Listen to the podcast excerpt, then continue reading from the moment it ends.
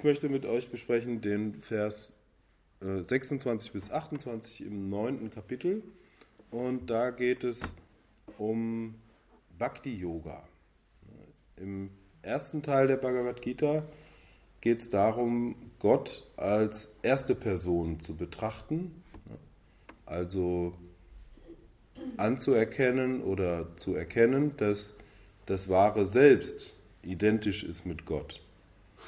In diesem Teil der Bhagavad Gita geht es darum, Gott als zweite Person zu sehen, also als du, also in einer Beziehung zu stehen zu Gott sozusagen außerhalb von einem, der aber ganz nah ist.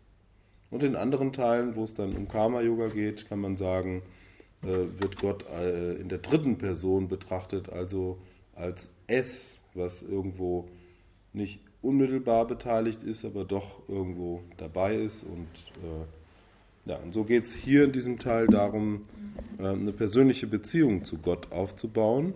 Und Krishna sagt hier im 26. Vers, Wer mir mit Hingabe ein Blatt, eine Blume, eine Frucht oder ein wenig Wasser opfert, dessen so hingebungsvoll und mit reinem Geist gegebenes Opfer nehme ich an.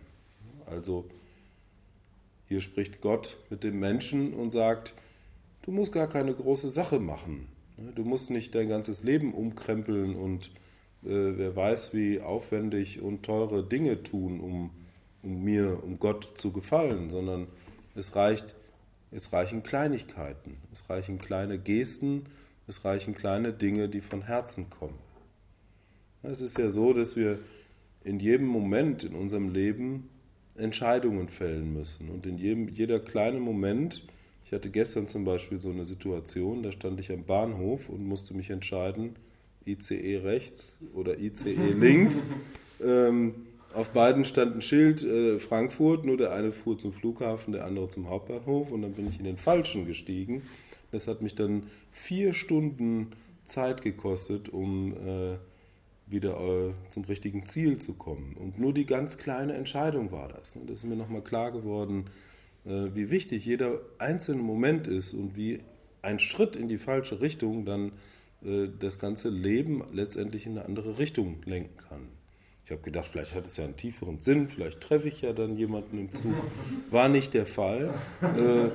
Vielleicht war es einfach nur, um, um mir nochmal klarzumachen, ja, wie wichtig letztlich jeder, jeder kleine Schritt im Leben ist. Und so sagt eben Krishna in der Gita, du musst hier nicht äh, äh, dein ganzes Leben umkrempeln, um, um dich auf Gott auszurichten, sondern es reichen die kleinen Gesten, ein Blatt, eine Blume, eine Frucht oder ein bisschen Wasser.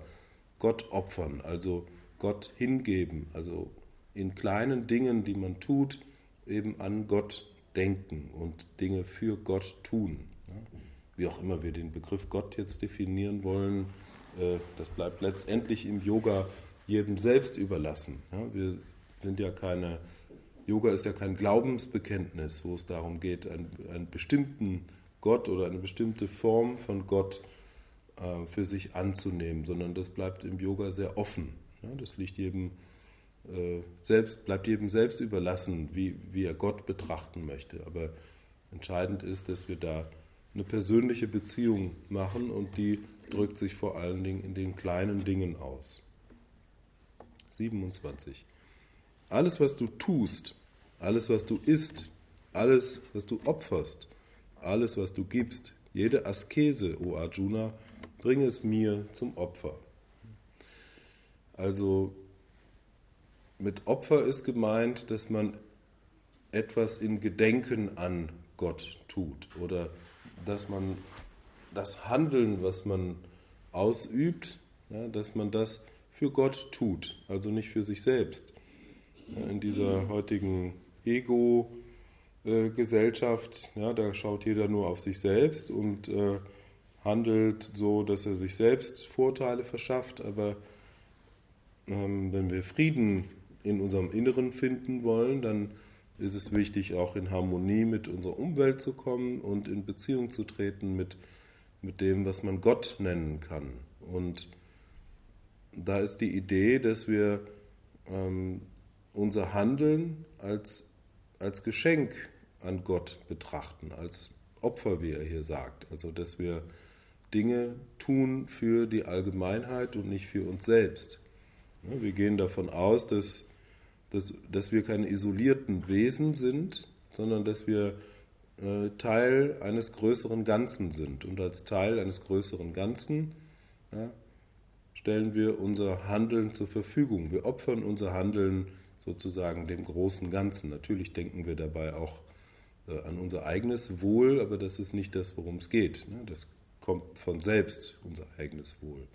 Sondern wir versuchen, jede Handlung, na, wie er hier sagt, alles, was du tust, alles, was du isst, alles, was du opferst, alles, was du gibst, ja, bringe es als Opfer dar. Also tu es für Gott oder für das große Ganze und nicht für dich selbst. Dann wird trotzdem für dich selbst auch gesorgt werden. 28. So wirst du aus den Banden der Handlungen befreit werden, die gute und schlechte Früchte bringen. Dein Geist wird fest sein im Yoga der Entsagung und du befreit. So wirst du zu mir kommen. Also, wir sprechen sehr viel im Yoga von, von Karma, ne? dass wir, ähm, dass Handlungen uns binden an diese Welt. Und zwar die Handlungen, die aus, einem, äh, aus einer Ich-Identifikation herauskommen. Aber die Handlungen, die wir als Opfer tun, also das, was wir für Gott oder das große Ganze tun, schafft kein neues Karma mehr. So sagt diese Karma-Lehre. Das heißt, wenn wir Handlungen nicht für uns tun, sondern für das große Ganze oder für Gott, dann bewegen wir uns auf die Freiheit zu. Dann lösen wir die Ursache-Wirkungsketten, die uns selbst betreffen und machen uns frei vom, ähm, vom Zwang, die ähm, Konsequenzen unseres Handelns in Zukunft, also auch über dieses Leben hinausgehend, äh, noch ausbaden zu müssen, sondern dadurch, dass wir unser Handeln als Dienst oder als Geschenk an das große Ganze, an Gott betrachten, äh, lösen wir uns mh, aus diesen Ursache-Wirkungsketten heraus. Und das ist die Idee, wie wir frei werden. Frei sein heißt, dass wir nicht mehr feststecken in diesen Ketten von Ursache und Wirkung, sondern dass wir uns davon lösen. Ähm, natürlich haben wir dann noch einen Körper und eine Person und leben auch in dieser Welt, aber ähm, sind eben davon unabhängig. Und dann wird der Geist fest im Yoga der Entsagung, sagt Krishna hier. Und Entsagung heißt nicht, dass wir äh, in die Höhle uns zurückziehen und auf alles verzichten, sondern Entsagung ist etwas Inneres, nämlich dass wir das leben und genießen, was gerade da ist, ja, aber nicht nach etwas anderem oder nach mehr streben und nicht ständig ähm, unseren Wünschen folgen, sondern dass wir einfach das tun, was jetzt gerade zu tun ist, das akzeptieren, was jetzt gerade gegeben ist und, äh, und sozusagen da mitfließen. Also da geht es um, um, Gegenwärtigkeit und darum, ähm, nicht ständig wieder neue Wünsche und Sehnsüchte zu produzieren, sondern eben dem zu entsagen. Entsagung ist ein, ein innerer Prozess. Der Prozess des sich Lösens von Wünschen und Sehnsüchten. Und dann eben ja, immer mehr ins Hier und Jetzt zu kommen, immer mehr in den Fluss des Augenblicks zu treten und das zu genießen und zu leben, was gerade da ist. In Verbindung eben mit dieser göttlichen Allmacht, die alles durchdringt und die uns, uns lenkt dann letztlich und ähm, und der wir uns ganz hingeben. Ne? Weil nur so können wir zu unserem wahren Wesenskern kommen, wenn wir, wenn wir diese Ich-Strukturen, also dieses Wünschen und, äh, und nicht haben wollen, äh, loslassen und stattdessen ganz in die Gegenwart eintaucht.